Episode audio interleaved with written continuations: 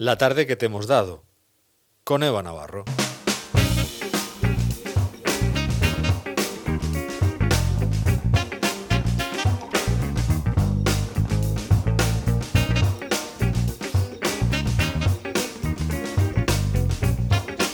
Es el momento de recibir nuevamente a nuestra compañera Eva Navarro. Con ella abrimos el, programa, nos adelanta los contenidos y con ella cerramos el programa y nos trae los testimonios más relevantes que le hayan llamado la atención, que hayan llamado mucho la atención también mientras los estábamos escuchando. En general todos, ¿no? Porque todos son muy variopintos y muy genuinos y, y le agradecemos mucho su participación en la radio. Y cuéntanos, Eva, a ver, hoy por dónde hemos paseado. Pues justo al empezar el programa, el presidente del gobierno de la región, López Miras, anunciaba unas ayudas ayudas para el sector de la hostelería, aparte de unas medidas que lo favorecen. Y por ello hemos hablado con Jesús Jiménez, el presidente de Ostemur, y según él, este sector preferiría una excepción en impuestos que estas ayudas económicas si nos dan una ayuda para pagar impuestos, para pagar eh, tasas y para pagar contribuciones sociales, pues la verdad que mm, la, ayuda no viene a mí, vuelve otra vez directamente al Estado, en este caso a la comunidad, a la comunidad autónoma. Lo más lógico sería eh, mm, una exención de impuestos, la mayor exención de impuestos posible, dado que estamos en, la peor crisis dentro del sector de la hostelería de la historia, y, eh, y no criminalizar el sector de esta manera como se ha criminalizado por parte de la Consejería de Sanidad y montar las medidas que nos permitieran trabajar de la forma mínima mínima, con unos ingresos mínimos para ir cubriendo mm, los mínimos costes. Las ayudas, todas las ayudas que vengan van a ser pocas, porque digo, 5 millones vamos a tocar por, por negocio a mil y pocos euros. Es de agradecer el esfuerzo de la comunidad autónoma. Eh, creo que creo que llega bastante tarde, llega bastante tarde, llevamos dos meses eh, reclamando un apoyo, han tardado tiempo en darse cuenta que lo necesitamos, pero el mejor apoyo eh, es el poder ejercer la actividad. Así lo declaraba Jesús Jiménez, que no es necesario cerrar una barra, ya que el ocio nocturno lleva cerrado y cancelado desde el 20 de julio y aún así no han disminuido los contagios, sino que han aumentado. Y además de esto, añadía que culpamos a los jóvenes de los contagios, pero es que le quitamos la alternativa de ocio nocturno y no le damos otra de alternativa de ocio regulado. Y siguiendo con esto y la actualidad, también conocíamos hoy bueno, ayer que esa posibilidad de la fusión del Banco Bankia y la Caixa. Y César Nebote, economista, nos ha ayudado a analizar qué impacto tendría esta fusión en lo que sería la economía ciudadana. Y primero se ha referido que como son la tercera y cuarta eh, potencia del sector financiero español, si se fusionaran llegarían a ser unas, la segunda en, en, el, en el ranking. Ha hecho metáfora, ¿no? Con... Sí con los equipos de fútbol. Sí. Ha hecho que sería como si se fusionara el Atleti de, de Madrid, el Atlético de Madrid, el Sevilla y, el Sevilla. Sí. Eh, ya, nos, ya hemos empezado a entender mucho mejor y luego también nos ha ido al final con Juego de Tronos, que ahí ya, ya hemos terminado, vamos. Además de esto, lo más preocupante es que Bankia reduciría su porcentaje de pertenencia al Estado, pasaría un 62% a un 14%, y así nos replicaba César Nebot. Cuando se hace esta fusión, se, entiende que puede existir un acuerdo tácito de que cuando tenga, eh, por parte de cara al gobierno, de cuando tengan que arrimar el hombro, pues que arrimen el, hombro. Pero claro, la paradoja es que eh, Bankia, que es un 62% estatal, es decir, una banca estatalizada, nacionalizada. Rescatada. Eh, rescatada, ahí está el dinero de todos, ¿eh? un 62%, ahora con la fusión pasa a ser un 14%, es decir, que eh, este gobierno progresista ha, actuado de forma muy liberal, ¿no? Porque de repente eh, ha, decidido que, que, bueno, pues bajar la importancia de, del sector público en esa, en esa fusión y por un lado uno podría decir, vale, pero ha aumentado el 39, 31% a las acciones, lo cual beneficia precisamente a la participación del sector público en esta fusión. Sí, pero el control de las decisiones va a ser nulo. Por ello se hace necesaria la responsabilidad social corporativa, que habéis hablado al final, para que tenga un menos impacto en lo que es la economía ciudadana, es decir, la del día a día de una persona de calle y la economía nacional. Y Además de esto, eh, abríamos la tarde con nuestro café frappé con Ángeles Carnacea, delegada en la región de la Asociación Solidarios para el Desarrollo, y hablábamos de estas personas en riesgo de exclusión social, que además de sentir soledad, sobre todo eh, sienten vulnerabilidad. Y Ángeles Carnacea nos explicaba el objetivo de la asociación, un mensaje que no nos cansamos de repetir y que no hay que olvidar.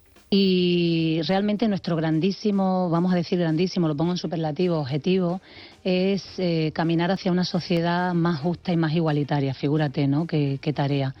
Y para llegar a esa tarea, efectivamente, como bien has dicho tú, eh, herramientas como la cultura, el arte, eh, la educación que impregna todos nuestros proyectos, que, en la que las personas sean el centro. Una sociedad en la que la persona, la vida esté en el centro. En Solidarios en Solidarios, en todos nuestros proyectos, la persona, la vida está en el centro. La persona es protagonista y es, se trata de personas que están en una situación complicada de sus vidas, que puede ser temporal o, puede ser eh, que puede extenderse en el tiempo, que son las situaciones de exclusión social. Pero en definitiva, vulnerabilidad. Pero a mí en un contexto como este actual, en el que nos creemos que los vulnerables son solo unos pocos, este, este tiempo de pandemia nos ha demostrado que vulnerables somos absolutamente todos. Entonces, eh, las personas con las que venimos trabajando y trabajamos en, solidario y seguiremos trabajando, ahora mismo son doblemente vulnerables. Una situación muy grave que hay que tener en cuenta y seguir luchando para que estas personas salgan de esa exclusión social.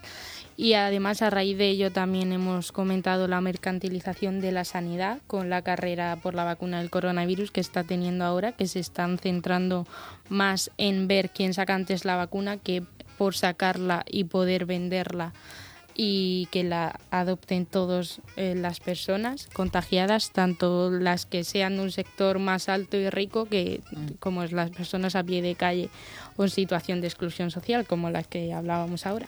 Además de esto, también ha presentado los programas que hacían en las cárceles, que no han podido llevar a cabo durante el confinamiento, pero ahora que están volviendo a hacerlo y a pesar de que no han ido allí, sí que le han estado mandando cosas para hacer relacionadas siempre con la cultura, con la educación y con el arte, y también su participación en el libro que presentábamos hace unos días con la Biblioteca Regional.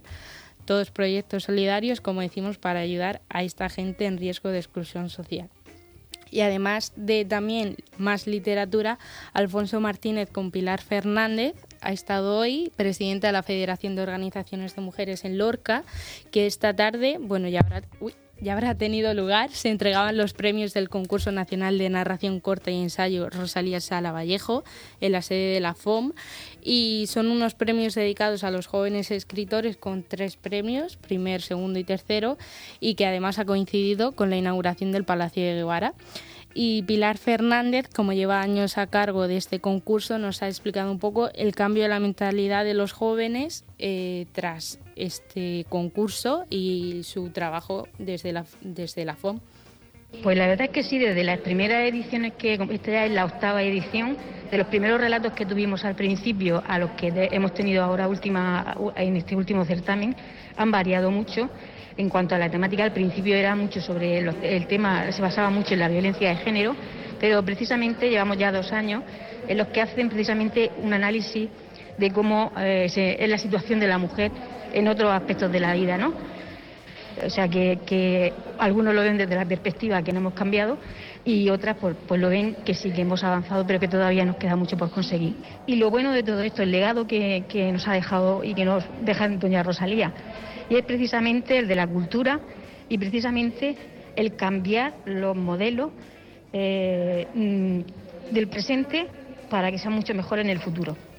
Ya se habrá fallado ese premio y ya sabrán en Lorca quiénes son los ganadores nacionales y también internacionales, ¿no? Porque venían eh, algunos de los escritos y escritores de, desde México, nos decía. Sí, y así siguiendo también con la cultura, pero desde un punto de vista más antiguo, Emilio del Carmelo, etnógrafo, nos ha explicado hoy qué harían nuestros antepasados hoy en día en un año tal como en 1900. Y nos explicaba que es un poco el cuesta abajo al mes de, diciembre. una preparación para el invierno y al igual que Aristides nos explicaba el otro día el significado del mes del nombre de septiembre, con Emilio hemos entendido hoy qué tradiciones y qué hacían nuestros antepasados durante estas fechas. representa el inicio del otoño y por lo tanto también es eh, la preparación para los fríos del invierno. Eh, también representa la recogida de la cosecha, no solo los meses de julio y agosto, sino que nos encontramos con que es esa famosa expresión de el verano o el veranico de los, de los membrillos, pues tiene su porqué, ¿no? Es un repunte de calor que hay en esta zona del hemisferio, que también tiene su homólogo en el hemisferio sur, eh, evolucionando del periodo romano en adelante, pues nos encontramos con que ya el, ser humano se iba preparando a partir de septiembre eh, pues a, a, guardar toda esa cosecha a través de preparados naturales como era la conservación del, alimento o la conserva, como llamamos hoy en día. Eh, y sí que había una vuelta a la vida. Lo que pasa es que era una vuelta a la vida que implicaba la preparación de los fríos para afrontarlos de la forma más digna. Pues eso, se preparaban para el invierno. Exactamente. Y a pesar de que nos preparemos para el invierno, todavía hace tiempo de salir a la calle y dar una vuelta en bicicleta o andando, como nos contaba bien Juan Francisco Cerezo, pero siempre cuidado con las lluvias. Y hoy nos ha presentado unas, unas rutas en bicicleta por la Rambla de Nogalte y otra a pie en la Sierra de la Muela. Y así nos describía el recorrido que podríamos hacer si lo hacemos. Hay una ruta que vamos a bajar de castillitos, que hemos visitado seguramente muchos, esos cañones de 17 metros en, en la reserva de el, espacio natural ¿no? de, la Sierra de la Muela, Cabo, Cabo Piñoso, y desde ahí podemos comenzar, después de la visita a ese laberinto, ese castillo, ¿no? es bajar la carretera un poquito hacia abajo hasta una rambla que nos baja a la izquierda y hay una bajada hasta, la cerrada, hasta eh, la altura cero metros, hasta una playa de, de canto rodado, es un, es un recorrido espectacular, una playa solitaria, siempre buscando lugares donde podemos mantener perfectamente el distanciamiento físico, ¿no? Que es como debería llamarse, no social, físico. Una playa que es espectacular, un entorno natural eh, que es un espacio que protegido, incluso con suerte podemos ver hasta hasta delfines del tipo mular, ¿no? Que se mueven en grupos, además. Y tras toda esta ruta, como necesitamos reponer fuerzas con un poco de azúcar, como la que trae Enrique Olcina, hoy su consejo lo mejor es enemigo de lo bueno, de Voltaire, y como conclusión, que puede ser que al intentar mejorar una cosa, al final la acabemos estropeando. Bueno, pues eh, gracias Eva. Esto se va a mejorar ahora, ¿eh? porque ahora viene nuestro compañero Paco Martínez, míralo, va, viene a mejorarlo. En este caso, lo mejor no es enemigo de, lo bueno, esperemos. Nos encontramos, eh, nada, en unos días aquí el próximo lunes, dándoles la tarde. Cuídense mucho, disfruten del fin de semana, cuídense para cuidarnos. Sigue la información. A mí me vale cualquier excusa por un rato más, cualquier pretexto para